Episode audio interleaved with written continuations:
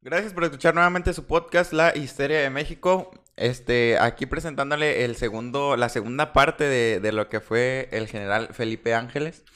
Si se quedó ahí con la con el- la historia mocha, pues aquí viene la segunda parte que está muy chingona. Este, pues ya hablamos de Ya la gente estaba esperando esta segunda parte y varios preguntaron que cuándo. Ah, pues es hoy. Muchas gracias por sintonizarnos. Aquí va. Viene el cagadero. Viene Aquí cuando se se, viene une el cagadero, güey. Aquí se Pancho, pone ya. chingón. Se pone chingón el pedo. Y... Este, Ay, ¿Qué? Adelante, adelante. Ah, no, pues aquí se viene el cagadero y el desmadre que hace con la División del Norte la y del pues lo que pasa al último cuando si lo agarran o no lo agarran, Sí. quién sabe qué pase.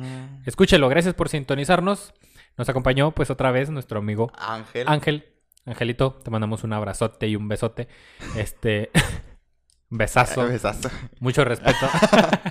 este, estuvo muy chingón la segunda parte y vinimos con la misma ropa y todo porque pues Sí. para darle seguimiento. Ah, nosotros somos unos profesionales. Ajá. Gracias por escucharnos en este penúltimo episodio de la Histeria de México. Penúltimo. Ahí al final ya les contamos por qué. Gracias a todos. Pues ya, ahí está. Esperamos que les guste, estuvo muy chingón. Y pues que corra el intro.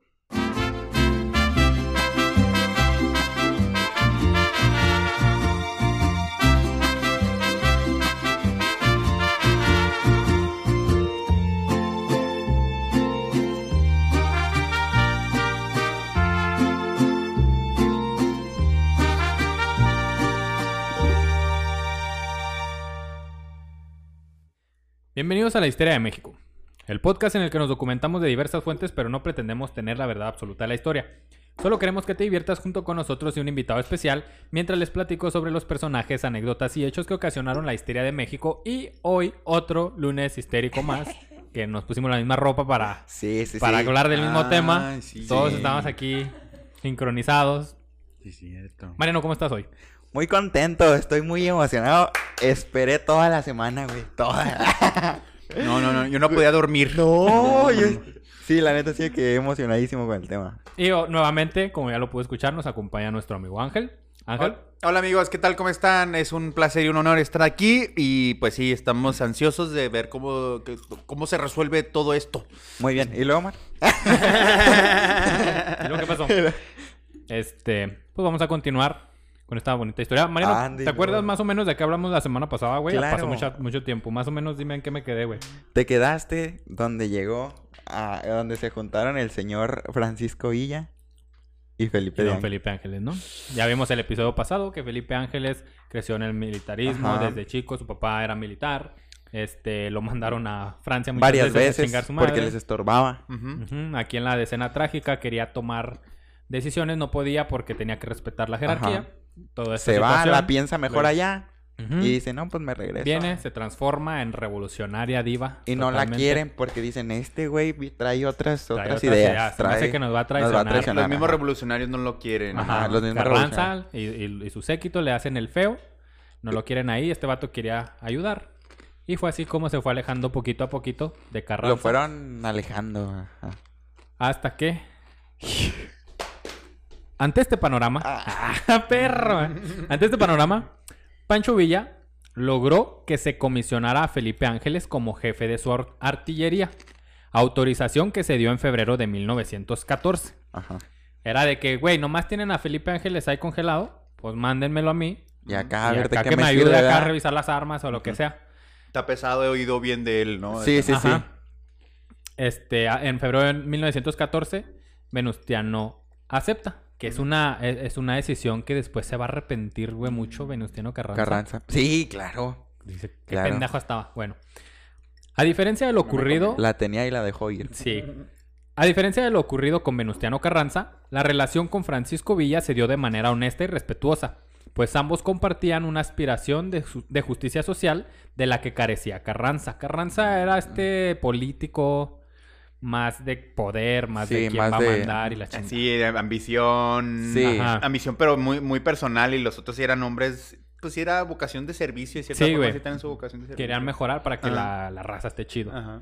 Y este güey como cualquier político. Sí. Por lo que al llegar a Chihuahua fue recibido con, lo- con todos los honores por parte de Francisco Villa y sus tropas. Hasta le hicieron una fiesta, güey, baile y todo el pedo. Y No, y allá lo tenían en el rincón. Sí, Francisco Villa era un demonio, pero él sabía que, que- que estaba, que estaba tratando con gente pesada. O sea, Ajá. Sí. Sí, sabe. Felipe está, está pesado. o sea, es Conocía, vato sabía, trucha, es inteligente, es capaz. Vamos a respetar su. Algo le sabía, Felipe. Sí, güey. De hecho, de- y, y también Felipe Ángel estaba emocionado, güey, porque quería ir a la División del Norte. De hecho, dice que cuando mandó la... Cuando mandó el telegrama, eh, Francisco Villa haciendo la solicitud de que le manden a Felipe Ángeles, Ajá. llega este telegrama, no me acuerdo cómo se llama un güey, ¿no? Pero ahí del, del ejército carrancista. Y ahí está con él el Felipe Ángeles. Este señor, el que lee, no me recuerdo su nombre y luego se los, Mm. se los pongo. eh, abre el telegrama y lo lee junto a Felipe Ángeles. Ah. Y dice que al cerrarlo, Felipe Ángeles ya estaba emocionado. Ya es de hacer maletas, vámonos. Ojalá y me digan que sí. Y pues sí, se armó y fuga. Ni fuga. Y lo mandaron. Qué chido. Eh, desde el principio, con Francisco Villa se le tuvo la confianza y por ende se le permitió encabezar las batallas más importantes. Además, su relación fue mucho más estrecha, llegando a un entendimiento, a un entendimiento mutuo al tener un mismo interés. Ah, Mm. lo bueno. El entendimiento que se dio entre Felipe Ángeles y Francisco Villa se vio plasmado en la extraordinaria mancuerna que formaron al frente de distintas batallas y el éxito que tuvieron en, eh, en ellas. Que una de las más Ajá. importantes es la batalla de Zacatecas, donde ya cae Zacatecas y pues es la columna del ejército huertista y ya pueden entrar a Ciudad de México victoriosos. Ah, ay. Sí, les platiqué con sí, Obregón, sí. ¿te acuerdas? Ay. A simple vista, sería difícil imaginar cómo se dio tal compatibilidad entre estos dos personajes con dos personalidades tan diferentes. Por una parte, el general Ángeles, hombre de teorías y razonamientos Claro, matemáticos. No, era era un fresa Un intelectualoide. Sí, güey. este, Era un sí. fifí de ese Era un tiempo. fifi, un fifi. Eh, militar, for- formado desde muy joven en la más estricta disciplina, hombre de orden, devoto de la legalidad. Y por otro lado, Francisco Villa, hombre práctico, Sí. formado en la escuela de la vida, de proscrito, hijo de la violencia y de la injusticia, Sí, güey. hombre formado en un medio en que las únicas reglas de la disciplina eran aquellas que se tenían que cumplir para salvar el pellejo ante el asedio y la persecución constante. Exacto. O sea, viene un vato que se formó perrón de las escuelas y todo. Formación chingona y este. Y Pancho Villa que tenía que sobrevivir a punta de chingazos y disciplinado Cuate- como la jodida. Cuate salvaje. Ajá. Cuate y salvaje. ay, como que. Y el otro que se daba Sí. cada, cada, cada, cada semestre se iba para Francia. A Francia. Este, Eh, lo- no, pero- ¿Cómo no conoces Francia? ¿Cómo? ¿Cómo? ¿Ustedes no van? En la División del Norte, pronto se nota la presencia del general Ángeles en la mejor organización, disciplina, relaciones humanas y orientación ideológica que transforman esta tremenda máquina de violencia que es la División del Norte Ajá. y destrucción en una institución técnica y hasta científica de triunfos memorables. Uf. De este modo, de la combinación entre la capacidad de Ángeles y el talento de Pancho Villa, resultaron las victorias fulminantes que tuvieron en Torreón y Zacatecas. Ya. Sí, seguramente sin Ángeles no se pudiera haber. No pudieran haber agarrado ese empuje y fuerza porque no les, Ángeles era esa parte administrativa. Como que se complementaron, ¿no? Sí, ándale. Y Correcto. adelante. Era, era, era el, el, Era el- el mancuerna. beber, el beber al ejército y cada uno le puso lo mejor de sí. Y se armó la división del norte, ejército Qué poderosísimo. raro. Güey, a, a Felipe Ángeles en el, en el episodio pasado que grabamos la semana pasada. Me lo imagino acá de con traje, sí, con uniforme, Sí. rasuradito. Y acá con bigote y todo chocloso, güey.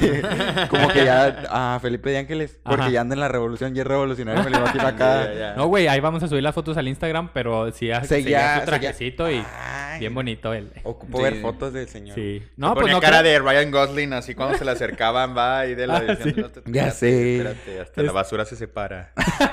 Entre perros ahí. Entre perros hay razas. Este, en dichos frentes de batalla, la División del Norte tuvo un papel decisivo al lograr la, la rendición de estas importantes plazas. La ruptura entre las fuerza- fuerzas villistas y carrancistas se dio sobre la decisión de atacar Zacatecas. Francisco Villa era el más próximo a tomar esta plaza, pero Carranza deseaba que la tomara otro ejército y no el de Villa, el de Panfilonátera. Pues no quería que después de tomar Zacateca fuera Villa quien entrara victorioso a la Ciudad de Sí, México. es que tomando Zacatecas. El que tomara Zacatecas iba a ir Directo a la tomar. CDMX. Ajá, la capital. Entonces, Carranza vio de que, no, hombre, este pues le decía piojoso, güey. lo- Sí, lo- güey, pobrecito. se- nos lo pendejeaba nuestro Sí. Villa.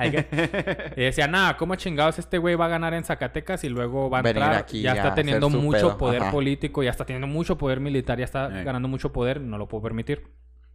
Este, por medio de telegramas, Carranza ordenó a Villa retroceder.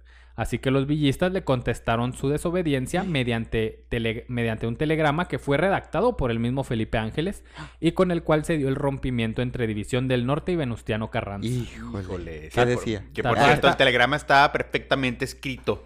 Con una Sí, prosa sí, impresionante. Sí, Todo anda. perfecto, güey. Ah. Abajo la firma los generales de la División del Norte. güey. Todo perrón, enmarcado, con colores. Sí, y imagínate si le hubieran encargado eso a Villa, así No, con una papel, ah, y lo tacha, ¿no? Dile Como una- cantinflas, güey. Con la lengua. Y bueno, todo está perfectito. Qué feo. Este. Ay, pues ahí en, la, en, en ese telegrama, güey. Se está mandando un telegrama, ¿no? Ajá. De que mándale 3000 hombres a, a Nátera. Y luego, ah, no mames, ya, pues ahí van. No, mándale otros 5000. Y luego, no mames. Pues, Nátera no tiene fuerza, no tiene un ejército grande. Yo sí, estoy aquí, mamón. Déjame ataco Zacatecas y tomamos la capital La y ya. Huevo. Y Pero este güey era no que no, no, no, dáselas a Nátera y que Nátera lo tome. Ay. Pinche cagante. Y, y pues así fue, güey. Y Ya se mandaron los telegramas. Ah, ¿qué decía el telegrama de Villa, el que le mandó Ángeles? ¿No Ese tienes? no, lo ten- no lo metí completo Ah. porque está un poco largo, Pero pero, en resumen sí decía de que, ¿sabe qué? Sus instrucciones están todas pendejas. Así que ya estamos aquí, con permiso, lo vemos en CDMX. Ahí se ve. Ah, es que ya la traía puesto. Sí. Este era el que decía las Que cosas. Felipe Ángeles tenía una habilidad para Sí, pendejear banda sí, muy, güey. muy Me imagino, Sí, me sí, sí. imagino. Ajá. Sí, sí, no, no mames. Este, bueno, pues ya ahí, ahí es donde está el rompimiento entre los carrancistas y, la- y los villistas. Gracias a este triunfo decisivo de Zacatecas, el ejército constitucionalista, que pertenecía a la División del Norte, logró entrar a la capital del país y comenzó a trabajar sobre elegir el orden político que se llevaría. Que aquí estaba Carranza entre feliz y triste, ¿no? Estaba Pues feliz porque sí. querían ganar, pero triste porque no quería que ganara Eh, ah, Villa, que fuera el que entraba primero. Eh, a esta convención eh, de Aguascalientes, los zapatistas se negaron a asistir. Ah. era donde, en la convención de Aguascalientes es donde todos se van a poner de acuerdo a ver quién va a mandar. Pero en la foto es la convención de Aguascalientes, ¿no? Sí, espérame, para Ah, allá voy. ay, ya me iba a estresar. ¿Cómo? que? Zapata está de que no, váyanse a la verga. Sí. Nomás están mamando. No vamos a ir, no vamos a presentarnos a su convención que al último no la van a hacer válida. Mm. Entonces, Felipe Ángeles se ofrece como voluntario y se comisionó para ir al sur a persuadir a Zapata de asistir con su Ay, ejército. güey. Es que era un diplomático, Sí. te- o sea, él iba a llegar y iba a decir a Zapata. Le fue a enseñar la Y, piernita. y luego, ¿Quién fíjate lo importante. Tiempecito atrás, Felipe Ángeles está comisionado para detener y luchar contra Zapata. Se Sí, llevaron es ese respeto, esa paz, que cuando fue la convención de Aguascalientes, Felipe Ángeles dijo, yo jalo. Sí, Y se Sí, jaló sí, con pues Felipe y le dijo, carnal, qué tranza, jálate. viejo amigo. Viejo, Viejo carnal, amigo. viejo amigo a- Ajá. De mío toda la alma. vida. Amigo, ven, te invito a una copa. Nuestros bigotes se parecen. Vamos, vamos juntos. este. Y lo convenció, güey. Sí. Tarea que logró completar con éxito. Además de esto, participó activamente en las decisiones para llevar al país al orden de dicha convención. Por su parte, Carranza, al desear seguir manteniendo el poder, no reconoció la soberanía de la convención, por lo cual las diferencias entre las facciones vo- revolucionarias continuaron avanzando. Carranza trae esa huevo que no, no, no, no, yo no me quise juntar, yo voy a hacer mi gobierno allá en Ay, hijo de la reata. Al reanudarse la lucha armada, Felipe Ángeles tomó la ciudad de León el 16 de octubre. Ya eran ahora sí Carranza contra Obregón. contra- bueno, que Obregón era, era el que el- defendía a ajá, Carranza, Carranza. Y Zapata también atacando a Obregón. Era este desmadrito. Felipe Ángeles tomó la ciudad de León el 16 de octubre. Y el día 25 las fuerzas zapatistas entraron a la Ciudad de México al ser desocupada por el ejército carrancista que pues se había ido a Veracruz. Ah, ok. El 3 de octubre de 1914, Pilla y Zapata se reunieron en, en Xochimilco, donde acordaron, a propuesta de Zapata, que los villistas se, en- se encargaran del norte y los zapatistas del sur. Pues como estaban. La petición del general Zapata parecería obedecer indudablemente al propósito de que Villa no interviniera en territorio dominado por el zapatismo y a que se evitara que el uno tuviera que subordinarse al otro en el desarrollo de las operaciones Ah, ok, militares. Juntos pero no revueltos, mi Sí, carnal. sí, sí, sí.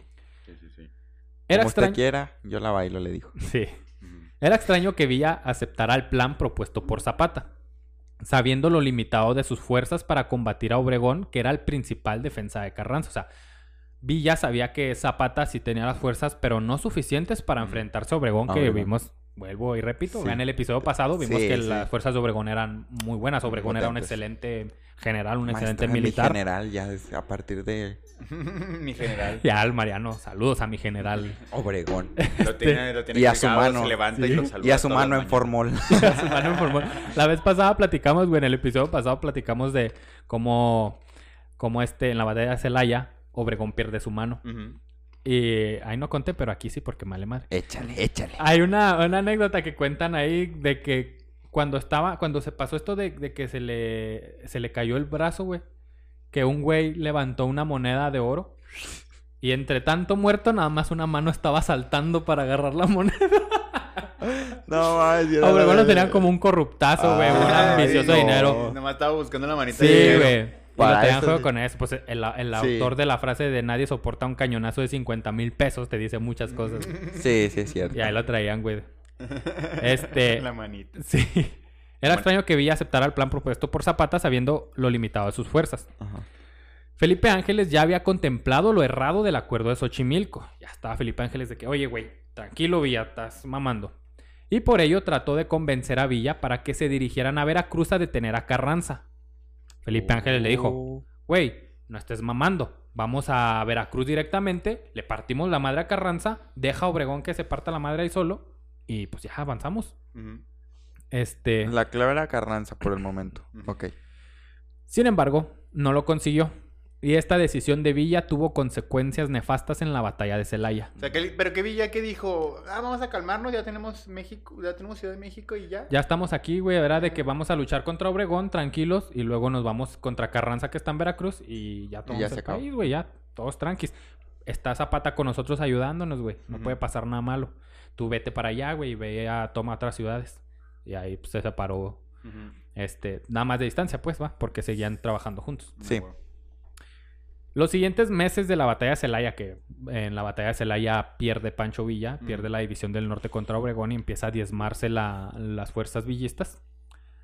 Los siguientes meses de esa batalla, en el año de 1915, Felipe se vio alejado de la actividad militar, pero se mantuvo mediante su participación en la política en aquellas ciu- ciudades que había ganado para la causa revolucionaria.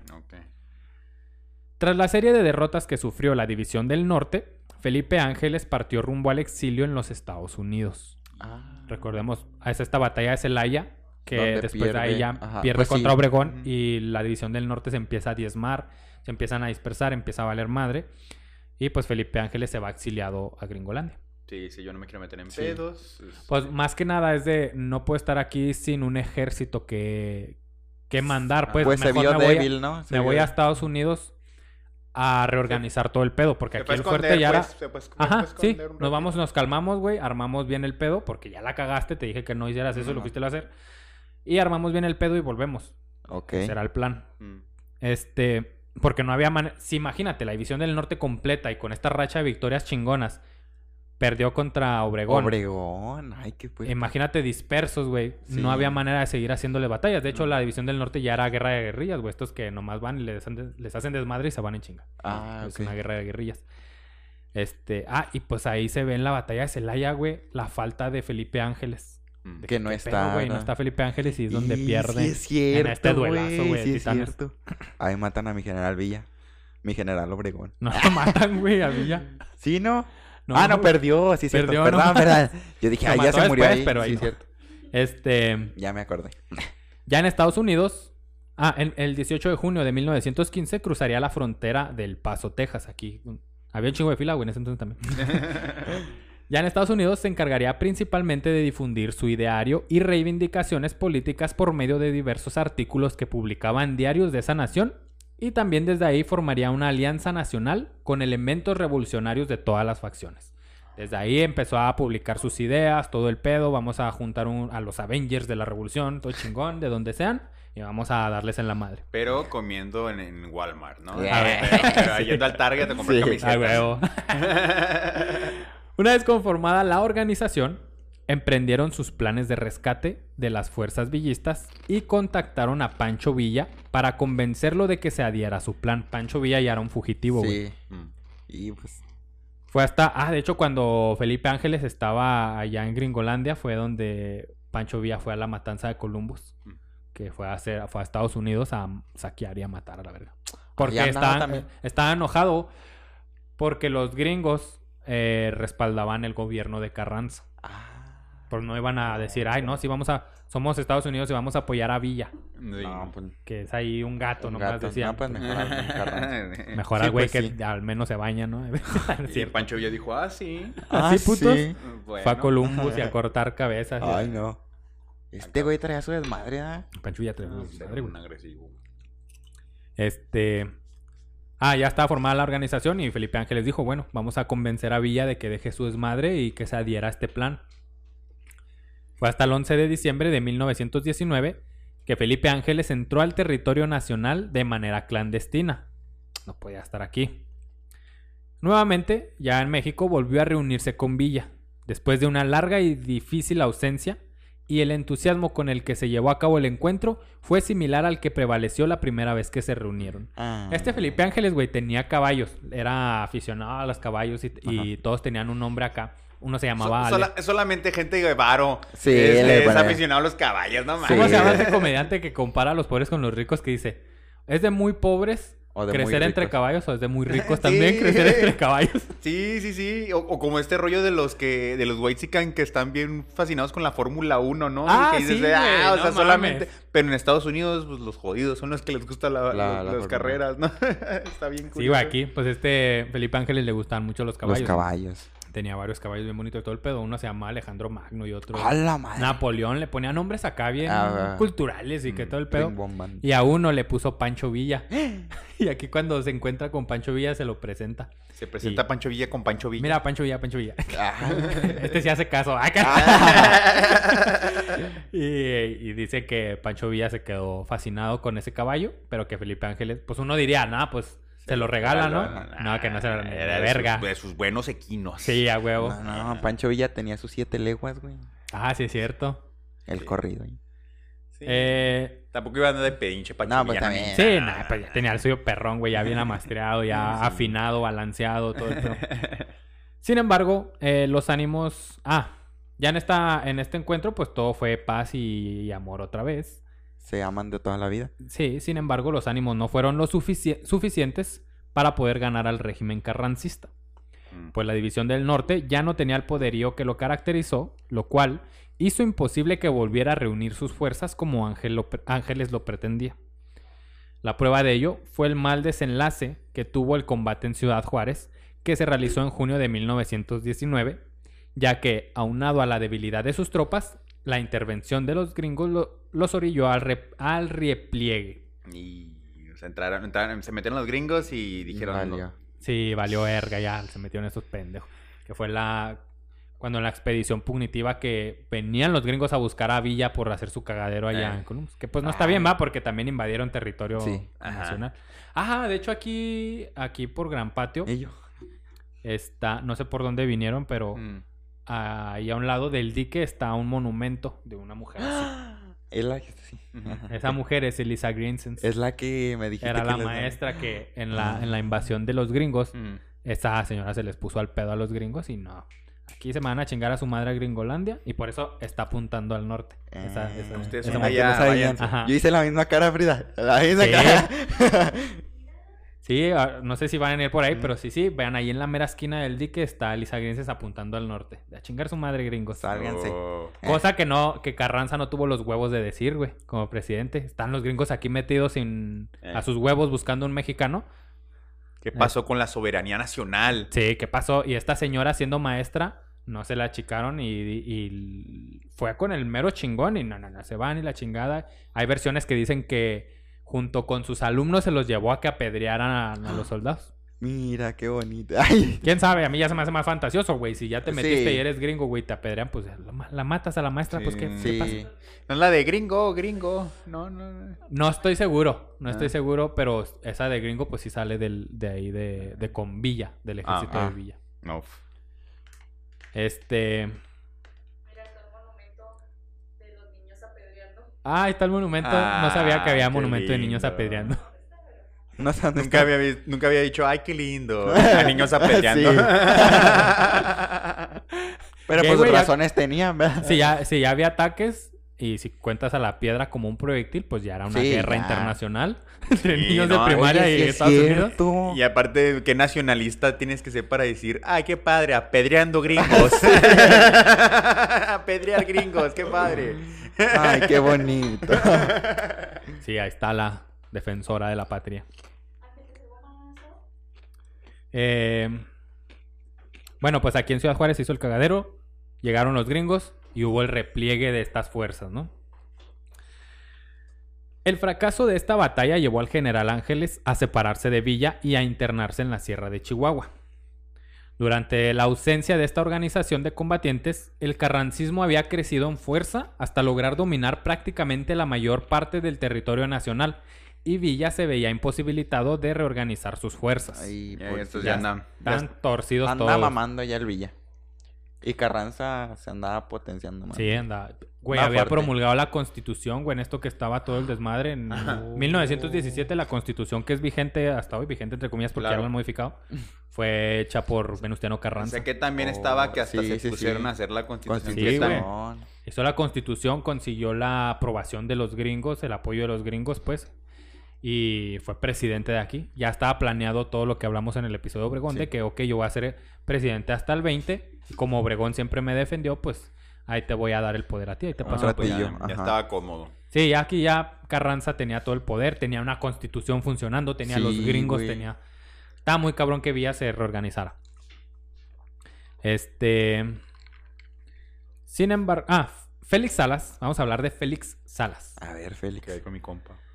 Nuestro compa era un jefe de escolta villista, que tenía la comisión de acompañar a Felipe Ángeles al Cerro de las Moras para esconderse ahí. Ajá.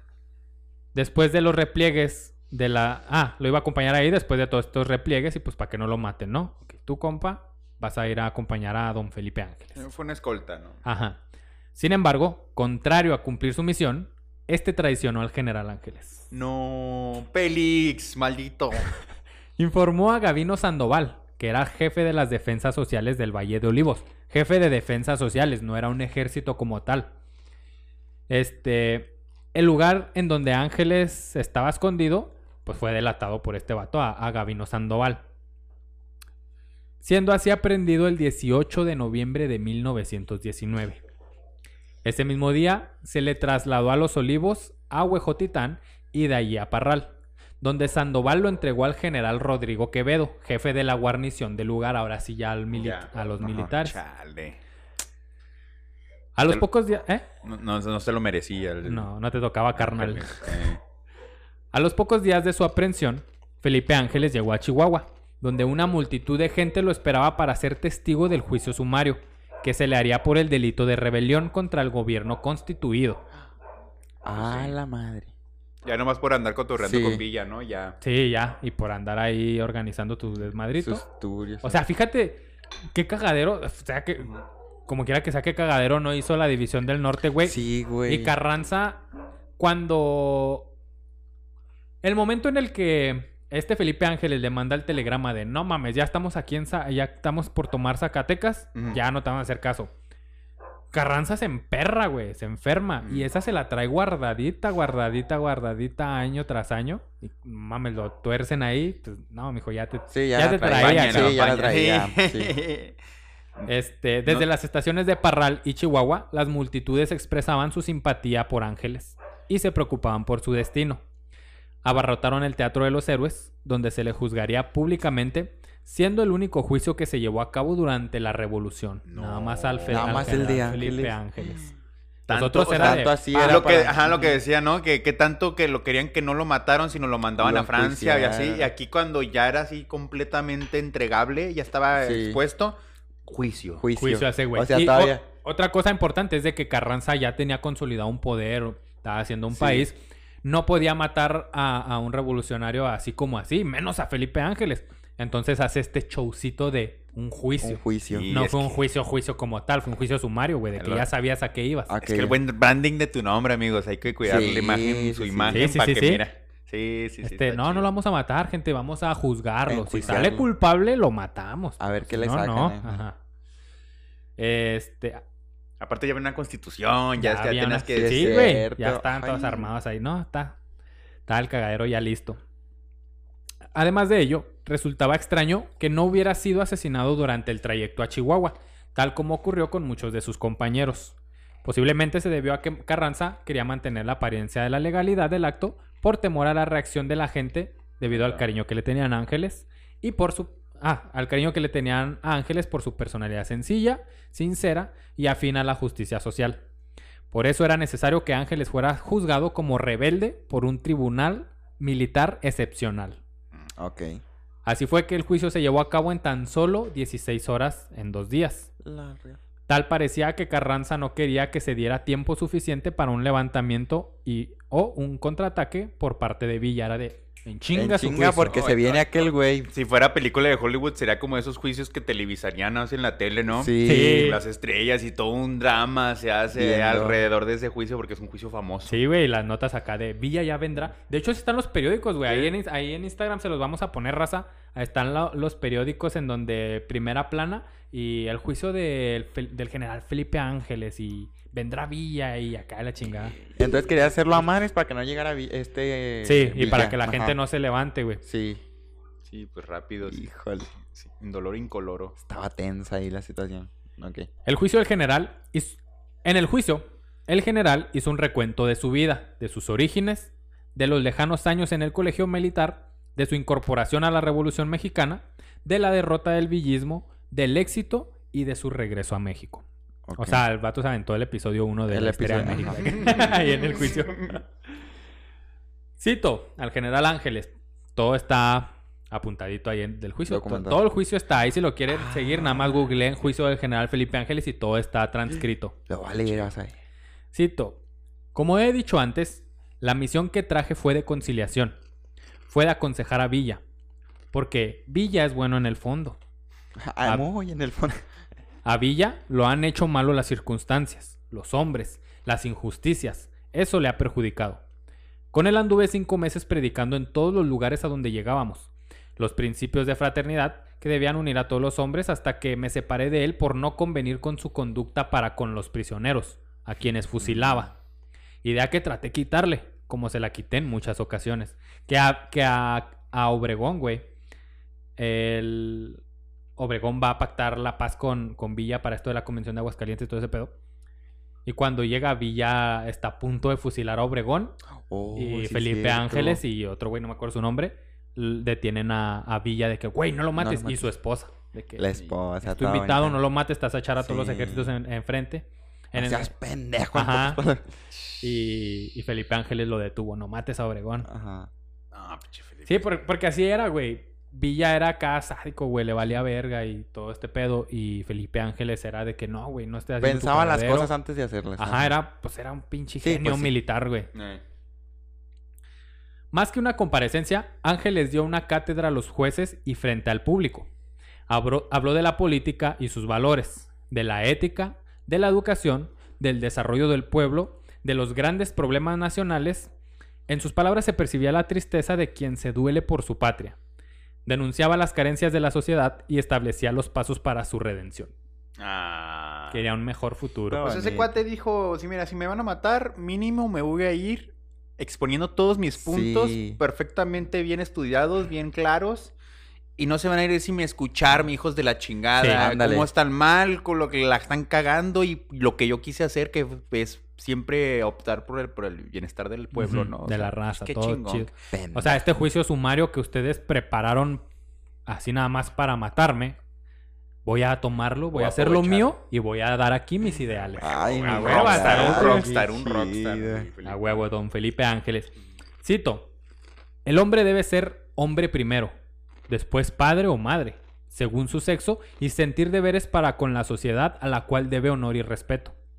En la educación de nosotros falta lo esencial, principios sólidos para la vida, educación interior, que es la que hace a los hombres grandes. Todo esto que está diciendo, güey, me- nos debe resonar ahorita, Sí, güey. Si esta revolución, si en esta revolución se cometen errores, es porque la educación se limita a una verdadera fórmula. El pueblo bajo vive en la ignorancia y nadie se preocupa por su emancipación. Y pareciera Me que estamos hablando de hoy. Me. Sí, güey. Los jueces, frustrados, intentaban llevarlo al terreno de los usos concretos, de las batallas, de sus combates al lado de Villa que demostrarán que era un traidor a Carranza. Era de que no, no, no, no, no, a ver, pero tú mataste o ¿Por no. qué? Ajá. Ajá. Y siempre lo relacionan con Villa, ¿no? Porque Sí. Villa era el, ma- el malote, entonces. Sí. Te- tu, tu compa es el malote, entonces tú estabas Tú con él también. pasti- eh, Sí. en el party y por eso. Ya, Villa era su sombra para donde quiera. Ah, pero Sí. andaba con Villa. Ajá. Sobre esos temas deliberarían para sentenciar al general, el cual sabía que todo era una farsa. Felipe Ángeles diría, cito, No he dicho nada contra la Constitución. He predicado la fraternidad. He predicado la doctrina de conciliación y de amor. La democracia consiste en que cada uno se baste a sí mismo para que en unión con los demás pueda ser libre y por tanto disponer de libertad de su gobierno, en sus hechos y en su propia vida. Lo tiro el micrófono. A la verga, sí. Ángeles negó las acusaciones de traición que lo señalaban como un rebelde buscando el derrocamiento del régimen legalmente constituido. Rechazó haber tenido un mando de tropas durante los cinco meses que estuvo con Villa. Demostró no estar en contra de la constitución de 1917. Era, Arre, está bien, estoy a favor. Chambota que se aventaron, chavos. Sí, Vamos a seguirla, vamos a seguirla, a ver si ya la hicieron, vamos a seguirla, culos. Eh. Habló durante horas de su misión para México. Al final expresó, cito, sé que me van a matar, pero también que mi muerte hará más por la causa democrática que todas las gestiones de mi vida, porque la sangre de los mártires fecundiza las grandes causas, que es lo que decías el episodio pasado. Sí, Sí, sí, sí. Le conviene, le conviene, le conviene ser un mártir Mártir, para sí. que Conviene, voz llegue y haga más eco, ¿no? Ah, exactamente. Siento que estoy viendo el fin de una película. sí, de- sí, sí, Sí. No, va- van a pausar el podcast para que no se muera. No, se Sí. muera. Me figura como, ¿te acuerdas? ¿Viste Gran Torino? no, güey. ¿No viste Gran Torino? No. Es una parte en la que Clint Eastwood así se sacrifica muy cabrón. ¿no? Platícala porque los que nos escuchan sí ven películas.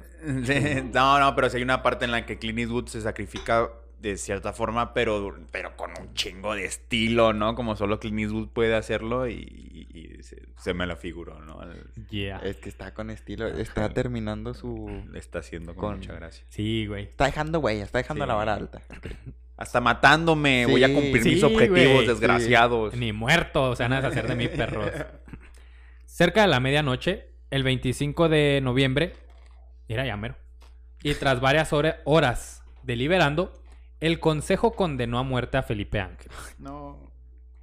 Sentenciado a muerte, va. Al escuchar el fallo, el general no mostró sorpresa alguna. Ya sabía que todo Sí, estaba es que. Todos Uno- sabían que iban para allá. Sí, ya. Unos días antes había dicho, cito, que venga la muerte pronto. Su rostro permanecería sereno. No hubo expresión alguna de dolor, miedo o tristeza. Todo el mundo en el Teatro de los Héroes se quedó en silencio. Ángeles fue llevado de vuelta a la prisión, donde ya le esperaba su última cena, que había sido preparada en un restaurante de Chihuahua. Muy burrito. Burrito. Muy burrito. También se encontró con un flamante traje negro enviado por varias damas de sociedad. Cuando un sacerdote le preguntó si quería confesarse, Ángeles manifestó que no. Cito, mejor que un confesor, debería estar aquí un filósofo que estudiara en provecho de la humanidad los últimos momentos de un hombre que teniendo amor a la vida, no teme a perderla. ¡Ah, este compa! Tú bien, Felipe Ángeles, ¿eh? Muy bien. No mames. Máximo respeto, máximo Sí, respeto. Mira. Pinche va para la merch de la historia de Sí, México, la güey, frase de Felipe frase- Ángeles, totalmente. Tatuada. Aquí la veré el próximo episodio. Como última voluntad, pidió papel y pluma. A unas horas de su ejecución, sus últimos pensamientos fueron para quien no mencioné en todo este, porque no puede hacerlo más largo, Ay, no. para su compañera de toda la vida, su amada Clara Kraus. Porque pues, siempre estuvo ahí. Siempre Sí. Ay, qué Sí. triste. Ay, quiero llorar. Ah. no es cierto. Vas Sí, a llorar. ¿Quieres llorar? Vas a llorar, güey. Con mucha calma, tomó el banquillo de madera, se apoyó sobre la mesa toda culera que tenía ahí y escribió tan solo unas breves líneas donde, donde entregaba su corazón aún antes de morir. Esta, esta correspondencia está, ¿eh? esta carta está, Ah, la pueden también consultar en Google. Cito, Adorada Clarita, estoy acostado descansando dulcemente. Oigo murmurar la voz piadosa de algunos amigos que me acompañan en mis últimas horas. Mi espíritu se encuentra en sí mismo, pienso con afecto intensísimo en ti. Hago votos fervientes porque conserves tu salud. Tengo la más firme esperanza que mis hijos serán amantísimos para ti y para su patria. Diles que los últimos instantes de mi vida los dedicaré al recuerdo de ustedes y les enviaré un ardientísimo beso. Tu amado Felipe Ángeles. Me entró una basurita al ojo. No mames. Ardientísimo. Beso. Ardientísimo. Bien, fi- bien Sí, filósofo. Déseme, décheme ese Ese- pinche bigotazo Sí, o sea, aparte tenía muy buena soltura ahí Sí. escribir acá. sabroso. Sí, güey. Qué Qué padre. Ahí después de- a ver si hacemos un episodio de la relación de Felipe Ángeles y su Sí, esposa. sí, da me para interesa, mucho. me güey. interesa. El general, el general entregó el sobre que contenía la pequeña nota a uno de sus amigos para que se la pudiera hacer llegar a su esposa. Durante su corta estadía en prisión, por las mañanas... ¿Qué haces esperando la muerte, güey? En una No celdita. sé, güey.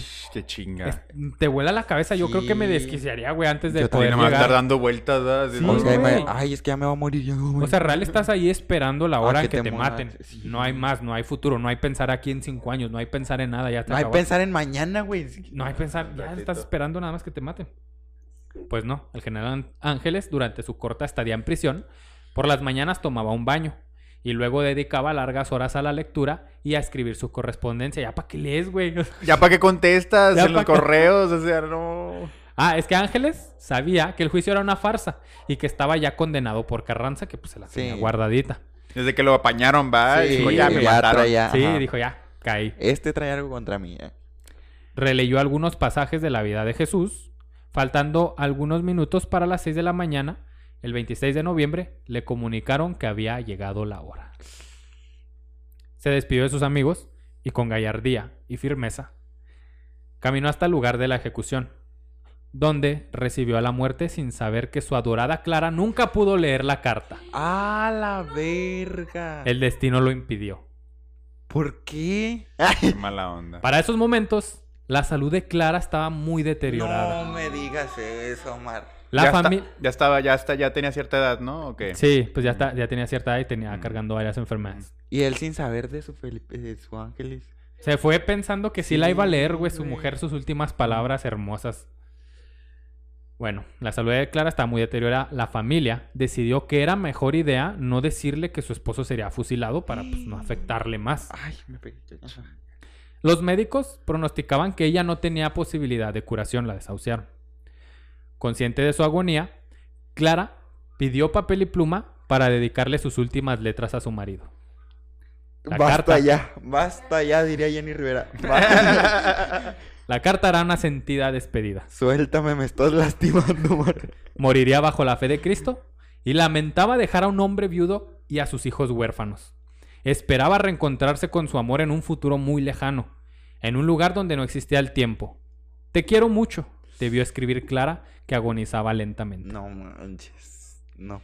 Su única preocupación era el cuidado de la familia que ponía en manos de su esposo, y conociendo la calidad moral del, del general Ángeles, no tenía duda alguna de que su última voluntad sería cumplida. Terminó de escribir, entregó la carta y pidió que se la hicieran llegar a cualquier lugar en donde se encontrara sin importar las condiciones. Pues aplicaron la misma. sí. Pues aplicaron la misma los dos, ¿no? Se Al poco Sí. tiempo, Dejando la misión. Falleció. allá. ¿Qué andas haciendo acá? al poco tiempo falleció. ah, cabrón. Pero si yo te mandé una carta hace dos días. Bro, Imagínate. Ah, chinga. y los niños. Yo te los encargué a ti. una, una cosa te pido, Felipe. Una cosa te pido y no la haces. La cagas en el pedo. Este. Al poco tiempo falleció sin saber que sus líneas jamás fueron leídas por su amado Felipe. Que, según su fe, ya le esperaba en el lugar eterno a donde van los que ya no están. En la historia de México, yo aquí me puse romanticón, ¿eh? Sí. Cuando estaba leyendo esto, güey. Así que No, tenía, pues, que Ya no cerrar, está llorando. tenía que cerrar de manera romántica. Sí. En no la historia de. México, muchos hombres se enfrentan a la horrible decisión entre el amor de una mujer con quien permanecer a su lado para toda la vida o el amor ideal por una patria que solo concebían en su cabeza. Algunos aventurados buscaron conservar ambos y perecieron en el intento porque la patria es celosa y nunca quiso compartir su corazón. Ay. Tanto así que ya. por ahí dicen la patria es primero. La sí. patria es primero. Y ese fue el episodio de nuestro generalísimo Ay, no, Felipe no, no, no. Ángeles. Bravísimo, bravísimo. Cabrón, París, qué cabrón. Ojalá los que nos están escuchando, los- las siete personas que siempre nos escuchan, Lo hayan disfrutado. lo hayan tanto. disfrutado. Y oye, en este sexenio, en todos lados, en todas las noticias, el aeropuerto nuevo lleva el nombre de Felipe Ángeles. Un error para mí, que a tan Una decisión, una, general- una decisión, este, digámoslo, debatible, pues, ¿no? Sí, debatible. Este es mi punto de vista. Pueden tener el suyo y está bien. Para mí es un proyecto muy corrupto y muy mal planeado que no debería llevar el nombre del general Felipe Ángeles. Pero pues, para que no se vaya perdiendo el, el, senti- el sentido de, de conocer a este general, de saber por qué Felipe Ángeles, porque lo vimos con, con Ciro, lo vimos con este latinos, todos estos vatos la oposición, con el gobierno, todos traen a Felipe Ángeles para allá y para acá. Y que el aeropuerto de Felipe Ángeles, y que el aeropuerto, hoy es el aeropuerto de Felipe Ángeles y te causa de que, puta, qué hueva, ya, dejen de chingar con ese aeropuerto. Y ojalá los que nos están escuchando se puedan llevar esto y, y- y recordar al general Felipe Ángeles. Aprovechen que cada segundo que lo escuchen en las noticias en cualquier lado digan el aeropuerto de, del- de Felipe Ángeles. Ajá. Ustedes digan, ah, Ah, mi general. Mi general Felipe. O ya tengan ahí la idea de quién es. ¿Quién menos. era? Sí, porque no. Porque más se les repite. Esa es una técnica política muy horrible que se utilizó, güey. Porfirio Díaz utilizó esto. Porfirio Díaz le puso Ciudad Juárez a Ciudad Juárez, güey. Por Benito Juárez, obviamente, ¿va? Este, porque es una técnica política. Es una técnica de desaparecer a tu rival. ¿Cómo lo desapareces? Pónselo a todos en la cara hasta que eh, estén hartos del nombre, güey. Se les O sea, que ya olvida. sea algo común, sea algo monótono de todos los Sí. días. Entonces, Porfirio Díaz, al tener esta lucha contra Benito, Benito Juárez, Juárez. por la reelección y todo este pedo, cuando muere, hace bandera política. ¿Cómo, los va a ¿Cómo lo van a olvidar si yo mismo... ¿Cómo lo van a olvidar? Yo mismo le voy a hacer esta promoción y les voy a dar a todos el nombre, le pongo a esa ciudad Ciudad Juárez y a todos lados hago monumentos y a todos lados hago escuelas y a todo le pongo Benito Juárez para que se harten de Benito Juárez y aquí estoy yo alimentándoles y dando el panecito. a huevo. a huevo, a huevo. Qué cabrona historia. A mí, a mí me pareció sorprendente porque yo creo que si han visto los episodios de la histeria se han dado cuenta de pues, que se encargan aquí de desmentir O de quitar este romanticismo a ciertas figuras tiene- históricas, sí. ¿no? O sea, Sí, le queremos- solamente cuando fuiste, como spoiler nomás, cuando fuiste a la a Limones y Melones, te encargaste de hacer lo mismo, ¿no? De darnos Sí. un escenario real. Un saludo al tren. que Saludo al tren que siempre, Siempre, pasa por aquí. siempre. No, muy romántico. Sí. Me, gusta mucho el sonido del tren. Y, y más en estos tiempos revolucionarios. Sí. Sí, Ay, sí. Me los imaginé a todos ahí montados. Pero, pero sí está muy cabrón cómo, cómo, o sea, es bien fácil eh, revisar la historia y decir, híjole, pero ya viste el doble interés que tenía este Que- héroe, ¿no? ajá. Viste, ah, Te hacia esto muy, mucho los personajes. te los pero- alzan y todo, pero qué cabrón, porque me tocó la gracia de poder escuchar la, la historia de Felipe Ángeles, que fue un güey pues inmaculado, Sí. básicamente Sí, inmaculado. Yo no le encontré nada. A lo mejor hay.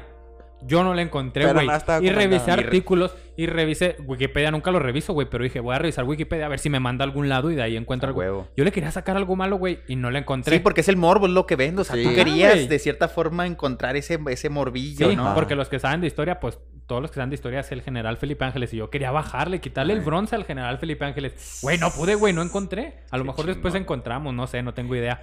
Este, las cosas fueron así como la pelea de gallos, güey. Cosas así que era el contexto social que vivía. Ajá. Estaba atrapado en ese contexto social, no lo podemos juzgar Sí, por esas sí. cosas.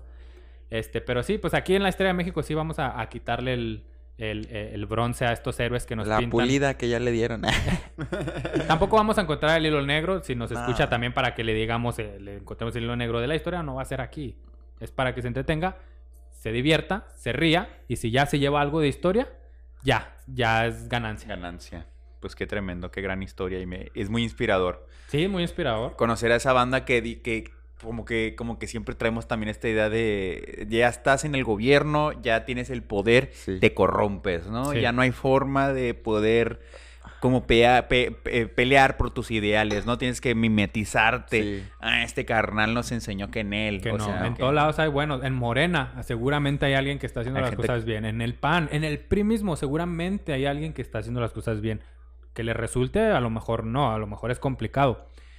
Pero con estas historias, ojalá, me gustaría mucho, mucho, mucho que, que los que escuchan la historia de México se lleven a, a empezar un poco de amor propio hacia nosotros los mexicanos, porque hay, hay personas que hacen bien las cosas. Y usted, si es contador, vaya y haga sus, sus cálculos, sus números, eh, honestamente, honradamente, lo que sea. Si usted conduce un, un autobús, hágalo ho- honradamente, no le cuesta nada eh, poner direccionales. A lo mejor muchos piensan que, ah, pues al fin de cuentas todos manejan mal, estoy haciendo muy poco. No, Mm. cada cambio así, hágalo primero por integridad y pues por amor a México. Todas estas, todas estas cositas, somos México al fin de cuentas también. Así es. Y la patria es primero. La, patria, es primero, acuérdense, raza. Esto. Ah, Vicente Guerrero dijo la patria es primero. Chente. Ya está en el Senado, ¿no? Está en el Senado y ahí todos se parten la madre y la patria es primero. Todos mentándose la madre, ¿verdad? Entonces, Pero la patria es Sí, primero. hay una foto, hay una foto de, de- ¿ya, ¿ahí la tienes? No, no, Ah, no, hay- Hay una foto de que están en el Senado peleándose, güey, haciendo una riña ya por con Calderón, creo. O sí, por ahí por uno de esos gobiernos, ¿no? Y están peleándose acá bien culero, güey. Y ahí sale la patria es primero, no mames. Sí, que, como esas de que cámara toma- lenta, ¿no? Así de que, de que uno jalándose el calzón, antes sacar el mo, así la nariz, así la olla y lo así de foto. La, La patria, patria es es primero. primero. Sí, Todo está así cabrón. haciéndose, madrándose. Sí. Este, pues eso fue todo. Ese fue el episodio de hoy de Felipe Ángeles. chingón. Muy revolucionario, muy mes de noviembre que teníamos que tocar poquito la revolución. Sin hablar de la revolución. Ahí están los temas. ¿Eh? Eh, Ángel, muchas gracias por acompañarnos, aguantarnos dos episodios. Dos episodios. Era nuestro primer invitado que hacemos que este formato, que lo ajá. improvisamos, la verdad. Porque estaba muy largo. Sí, estaba muy, muy largo y todavía le quité, pero pues, muchas gracias por aguantarnos dos episodios ya eh, y por venir con nosotros. Esperamos que vuelvas a venir. Ay, no, claro que sí, me mama, me mama. Me encantan estas historias y más cuando son de nuestra historia. Sí. Ajá. Sí, porque ignoramos mucho. Yo, yo, yo he de decir que eh, tuve mi tiempo como buen entusiasta de decir quiero saber de la historia de México. Se informa uno y después la olvida. Y después, Sí. después se, se le olvidan los datos, se le olvidan los nombres, se le olvidan las cosas. Entonces, eh, la historia de México está haciendo una labor muy noble de poder recordarnos Muchas con gracias. buena narrativa, con buena ficción, ah, bueno, buena, buena ficción, buena No, también llevaba un poco de ficción. buena güey, estructura, sí, estructura ficcional, ¿no? Así, sí, como que porque te nos vuelve muy atrapante y nos emociona. Entonces, este, sí, sí, me, me gusta, amo lo que hacen y sí, claro gracias. que estaría aquí la, por, por otra invitación. Como Esto, Claro. pues aquí eres recibido. Tus redes sociales, tus proyectos donde te podamos seguir. Eh, pues pueden verme, pueden verme en Gamertag, en Canal 44. eh, también se puede, hay, hay formas de verlos en línea y esténse al pendiente en todas las redes sociales para ver cómo me pueden ahí ver. Eh, en el podcast sin estar jugando, también ahí andamos compartiendo sobre cine y, y pues el... ¿eh?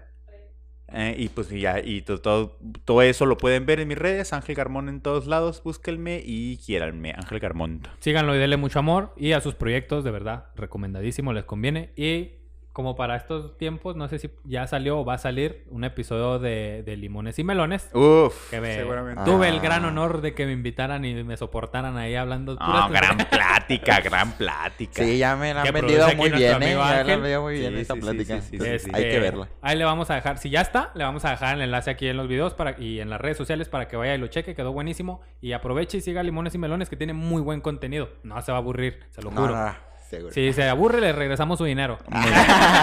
Todo el dinero que invirtió se lo regresamos aquí Sí. en la historia de México. este, Mariano, ¿algo que quieras decir? Llorar.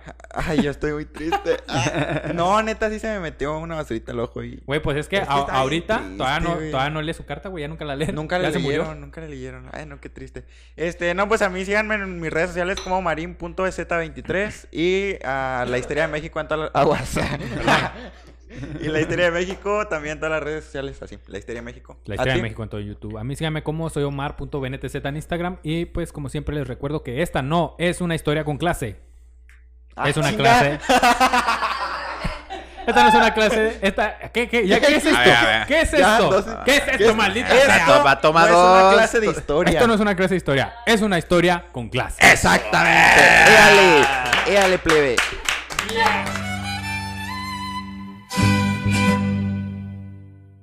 Y ese fue el episodio final. eh, esta segunda parte. Esperamos que les haya gustado, que haya sido de su agrado. Este. Chingón para los que vieron el episodio completo así. Sí, güey, sí, chingón a los Y lo- que ya lo están viendo hoy, güey, completo. Y los que vieron este completo y vieron el de Obregón. El, desde antes del de Obregón, güey. Los, estos últimos tres están, creo, acomodaditos para que los A vea ver si y lloraron. todo. Ahí coméntenos si Ay, sí lloró es también. cierto, como- porque aquí un llorar, un llorar que para qué les cuento. Aquí en el público se hizo un lloradero. Sí, sí, sí. Este, lágrimas y lágrimas y a chorros. Ese fue nuestro general Felipe Ángeles. Recuérdelo siempre que escuche el aeropuerto Felipe Ángeles. Sí, donde escuche su nombre, si usted vive en la colonia Felipe Ángeles, en la calle Felipe Ángeles, acuérdese de... Y qué chido, güey, porque la neta yo ya voy a cualquier parte. Guay, Bueno, no es como que en cualquier parte esté, pero hoy estaba viendo el desfile, güey. Mm. Digo, el, el, el sábado estaba viendo el desfile. Ah, sí, hoy sale el lunes, estamos en... Sí, sí, sí. El sábado estaba viendo el desfile. Y hicieron como un carro alegórico, güey. Y decía General Felipe Ángeles. Y yo, ¡ah! Y ya le había y sentido, ¿va? sentido, güey. Y si lo hubieras visto en otro momento Yo- sin saber de este yo episodio... habría dicho, ah, pues Felipe Ángeles. Pero no sabía quién, güey. Y ahora ya, ya se me viene a la mente todo así. Eso queremos, eso Sí, queremos güey. que se lleve cada escucha de la histeria de México. Queremos regalarles un pedacito de esto para que usted se emocione cuando ve estos carritos y todo el pedo. Sí, güey. Para que tenga su historia presente y así construyamos un mejor futuro. Así es. Este, pues ese fue el episodio. Ese fue el episodio tienes- y pues yo quiero recordarles que es el penúltimo episodio. Vamos a tomarnos un tiempo, no de descanso, de mucho trabajo, Así es. porque pues gracias a ustedes esto está creciendo, poquito, pero seguro. Sí. Y creo que es hora de que lo profesionalicemos un poco más y pues sigamos trayendo invitados de calidad como hasta ahorita. Se vienen grandes cosas. Ya publiqué en Sí. Facebook, güey. la verga, ya así va a funcionar. ya. Eh, gracias por apoyarnos, síganos apoyando, vamos a seguir subiendo contenido. Eh, ya me invitaron en, en el podcast de Limones y Melones, ya está el episodio listo, si no lo ha escuchado, Está vaya. chingón, eh. Se lo recomiendo Chingón. muchísimo. Ahí empecé a hacer a decir mi cagadero de Sí, la, conquista de México. ajá. Y también está disponible el episodio de Joelito, De de, Joel. mi bebé Joel, de Putanchelas. Fudanchelas, este, que también me invitó y fue algo más personal. Ahí conté secretos muy oscuros. Sí, sí. Ay. Vaya y escúchelo también. Y, Y, se ahí vienen al- otras colaboraciones, güey, también. O sea, Sí, sí se vienen otras colaboraciones y al todo el que nos invita a podcast ahí vamos a ir. Y nosotros regresamos en por enero, febrero, ahí sigan marzo, nuestras redes. abril. Sigan nuestras rede- redes para cuando va a regresar el podcast como tal, este formato. Va a seguir habiendo contenido, así que vaya y escuche este. sí. Vaya y síganos, de verdad va a seguir habiendo contenido. Sí, sí. Nada más esto El formato como podcast se para un se va, a ratito, parar- se va a detener un poco. Seguimos ahí aventando contenido. Simón, y eso fue todo. Gracias, de verdad, esto lo construyen ustedes y es gracias a ustedes que esto está. Muchas gracias. Gracias. Bye. Bye.